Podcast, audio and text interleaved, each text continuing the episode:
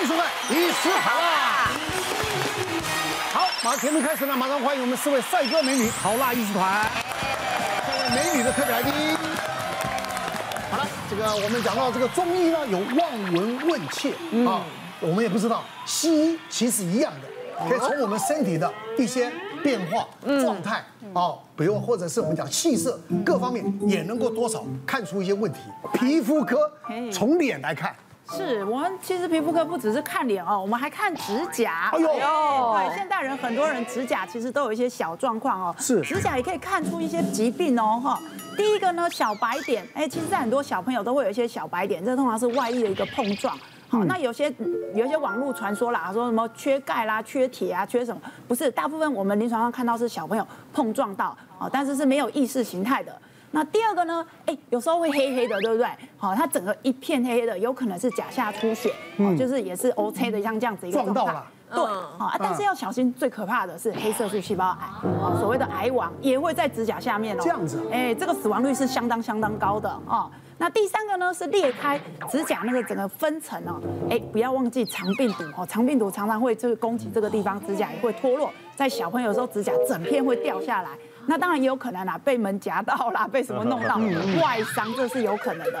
那第四个小凹点的话，这个就比较特别哦。小凹点跟小白点不一样，凹就是顾名思义是凹下去的哈，一个洞，好像有人拿钉子去打敲打，有凹下去一个小洞。譬如说像是肝炎啊、湿疹啊这些疾病都有可能会小凹点哈。那我跟大家分享一个案例哦，是我之前有一个五十岁的一个病人哈，他有一次哈感冒之后，身体又开始出现一些红色的疹子哈，一块一块，感觉很像湿疹。他也觉得应该是湿疹，不要管它，应该会自己好。哎，结果过一阵子发现，哎，不对耶，指甲怪怪的，好像半夜有人给他打洞一样，有很多小凹点。那甚至是他那个指甲的边缘，好像有人滴了橄榄油一样，滴进去整个就破开来了。哦，他才察觉说不太对劲，就到我们门诊，我们一看啊，不是，他这个哈，这是典型的肝癣，就是俗称牛皮癣，是一种慢性发炎的疾病，它会影响非常多的一个器官。那这个慢性发炎的这个红红的疹子，有时候看起来旁边人会说：“哎呀，你会不会传染哦？”其实不会，它完全不会传染，它就是看起来不好看而已。那它非常辛苦，因为它会好，但是比较难断根，所以就会好好坏坏。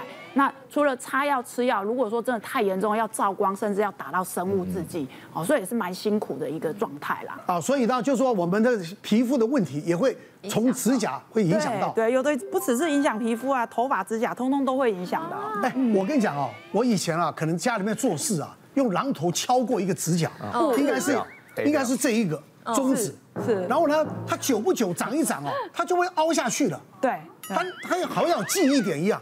不知道隔了隔几个月哦，嘿，它又凹下去了，然后长长又长平了，对，是为什么？那个我们指甲哦，这个甲片的话比较特别，它的下面那个甲床哦，其实是跟它有互动关系，所以如果你被榔头敲到。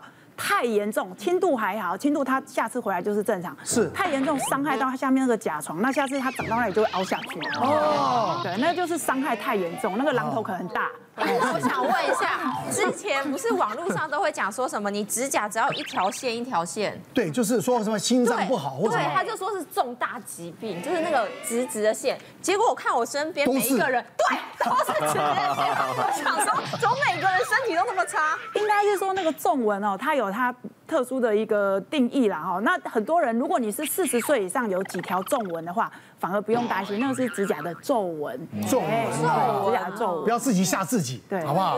好，因为像我自己就十几年没有好好看过我的指甲，真的，因为大部分的女生会做光疗指甲嘛，对，然后做光疗指甲你就知道，你大概一做上去就三四个礼拜不会卸掉，嗯，然后你去卸的时候，其实会觉得不想看自己的素甲，又继续再做新的上去，所以我就这样反反复复做了十几年，所以像我现在。我是完全看不到我手指甲跟脚指甲上面的任何任何的纹路，任何的斑点，对，对不对？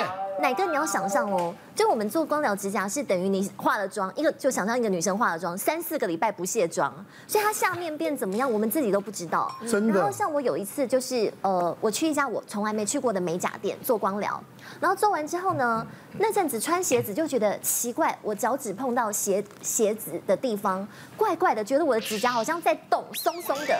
嗯。可是你做了两个礼拜，你也不可能去卸掉，因为太浪费钱了。想说好，我就再撑，再多撑一。一个月再去卸，再看看里面的状况。结果呢，我卸掉的时候哦，我发现我的脚趾甲变成白白软软粉末状啊。我就想说我的指甲怎么了？然后那时候那个美甲师还很冷静的说，嗯，这应该是正常的吧，没事没事。我就说先别做，先别做。我就把我就带着我的脚趾甲去看皮肤科医生，然后皮肤科医生说。小姐，你这个是霉菌感染。哎呦，你知道，我就想说，怎么可能我们会霉菌感染？卫生习惯不是都还不错吗？然后那个皮肤科医生就说，你有在做光疗，对不对？你以后可能是上一个人他上一个人他的脚可能有灰指甲，或是霉或是霉菌感染。然后呢，那个磨指甲的磨甲器。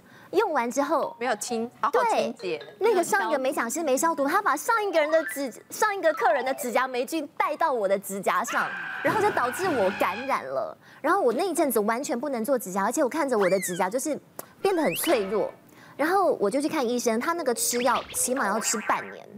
那么久，对，其实灰指甲或霉菌感染是很难好的，因为你每天穿鞋子把它闷住嘛，对不对？我想，我想加速好，因为我们想要穿一些好看的鞋子露脚趾啊，我就去药房，我就去药房找药师说，呃，我除了有在吃皮肤科的那个霉菌治疗的药之外，有没有什么外用药可以让我好的比较快？但那天很好笑，就是我那天是妆发完整，穿得漂漂亮亮走进药房，然后药房就说：“请问小姐有什么事吗？”我说：“呃，请问你们有灰指甲的药吗？”然后那个我就立刻看到药师的眼神，这样本来就笑眯眯，然后就就看看你说：“哎，这位小姐是怎么回事？”那个脸变变得超快的，但是灰指甲的药也很贵，你要。好像都要一两千块，而且你要一直每天擦，你要磨掉自己的指甲的地方，然后再擦药，然后再磨，再就是一个很反复、很煎熬的过程。我猜就是因为其实女生，如果你去美甲店，你要确认说一那个美甲上一个人有没有用过，对有没有问题，有没有消毒，或是他的什么剪刀什么什么要经过消毒拿出来才能够用你，或是你要自己准备一套。这是我给女生的。不是，这是很基本的啊！你知道，只要做做做这种美甲的东西，它。一定要前一个客人用过，他都要先酒精消毒的都要。对啊，甚至还要用热热热风去烤过、烫烧过、烫过的。不是，我觉得我很衰，就去一家，然后感染上一个不知道是谁的霉菌，然后导致我自己灰指甲，然后那有点类似灰指甲，然后羞于见人。我想很奇怪的，皮肤科内用，然后药房外用。这么大的人都不会照顾自己。我错了，我再也不敢做指甲了。我觉得韩主，我要教你两个方法，因为呢，女生都要做光疗嘛，所以我们一定要买一套专属于自己的工具，因为对嘛，对，可以可以，你看跟跟他购买就不用消毒，反正你就自己使用的自己最知道。第二个方法就是一定要取艺名，因为像比如说我们霉菌感染去拿药有多糗，你知道吗？你刚刚讲灰指甲那段，我超心有戚戚焉的。像我去皮肤科嘛，然后也是因为就是那个工具的关系被感染到，跟你的状况一模一样。然后他在教你。怎么擦药？他说蔡一凡，蔡一凡，然后我就然后这边假装忙看蔡一凡哪里？然后我就过去，他说我跟你讲，那霉菌哈，就是一天哈怎么样，早晚各擦一次，很丢脸，所以我们一定要取艺名。我最近啊，就是我的左大拇哥脚趾的左上角出现一个白点，然后一个月都没有消，然后我就想说，哎，怎么会这样？因为我也是好久没看到指甲本人了。对。然后我最近也是戒掉，然后让他呼吸一下。哎，我可以打个岔，医生指甲需要呼吸吗？应该是说指甲本身，它你如果有涂东西，它会有紧绷的感觉，让你觉得不能呼吸，但它本身。并不是真的有进行呼吸的这个作用哦，就这个白点嘛。对对，就它，然后一直一个月都是这是你的脚啊？你是很害怕？我长得跟手一样啊。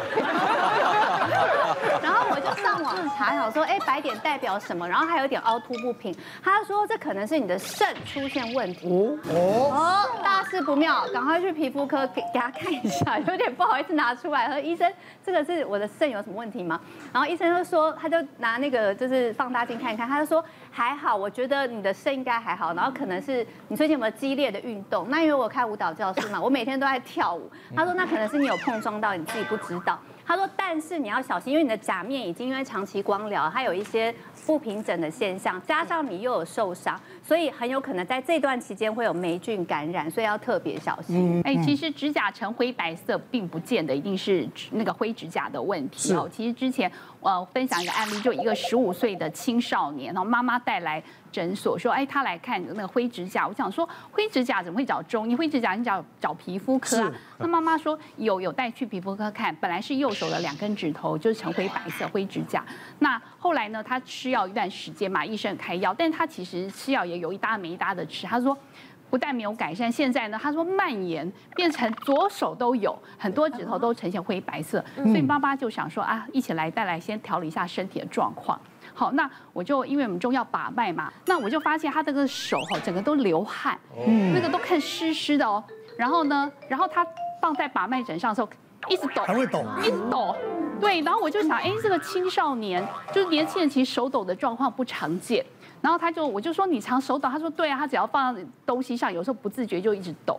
然后我一把脉发现他的那个我们讲的心火肝火非常的旺盛，而且他心跳非常的快。我说年轻人你很紧张，他说没有啊，我心跳一直都这么快。然后就询问症状，哎，他果然有一些就是我们说心火肝火旺出现的什么焦虑、失眠，然后会心悸，然后他也情绪暴躁易怒啊，还有这些，压形体很消瘦。那他吃什么东西他都不胖嘛，就大家都觉得年轻人代谢很好，那我就觉得这不太对，我就怀疑说。这个青少年应该是有这种甲状腺亢进的问题哈，那我就建议妈妈带去抽血。妈妈想说，哎，这些症状焦虑、失眠，然后什么情绪暴躁易怒，这不是就是典型的叛逆青少年的症状呢？他就想说应该不会吧，就一抽血检查，果然是甲状腺亢进。亢进会瘦是吧？对，没错，他就吃很多都胖不起来，而且其实甲状腺亢进它表现在指甲上，它会出现一种症状叫甲床剥离。所以甲床剥离，甲床剥离的话，你会发现那甲床剥离所以有时候那个有空气进去，光线折射下看起来就是灰白色，所以一开始的时候你会认为是灰指甲，所以也因为这样子，它就是前面可能就吃灰指甲药就没有效，后来它的甲亢其实在中西合就是合治之下就获得控制，那获得控制之后，它的这个指甲呈灰白色这个症状也真的有改善，对，没错。啊，所以我们讲对症下药很重要。对。别忘了订阅我们 YouTube 频道，并按下小铃铛，收看我们最新的影片。想要看更多精彩内容，快点选旁边的影片哦。